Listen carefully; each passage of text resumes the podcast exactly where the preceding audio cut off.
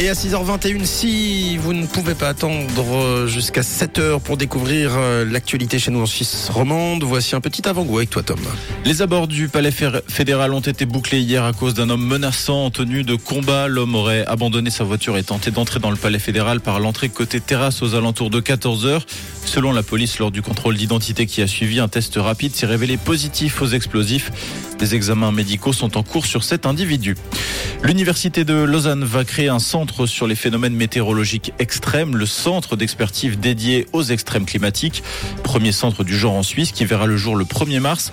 Selon le quotidien 24 heures, il réunira des chercheurs de la faculté des hautes études commerciales et de la faculté de géosciences et de l'environnement. Les cyclistes portent trop rarement un gilet de sécurité la nuit. Seulement 5% d'entre eux en portent au crépuscule ou de nuit, alors que 93% d'entre eux considèrent l'accessoire utile pour accroître la sécurité à la nuit tombée. Le Bureau de prévention des accidents va lancer une nouvelle campagne de sensibilisation à l'aide d'affiches représentant des animaux vêtus de gilets. Et on vous donne rendez-vous dès 7h comme tous les matins pour tous vos titres développés. Une couleur, une radio. Rouge. Rouge.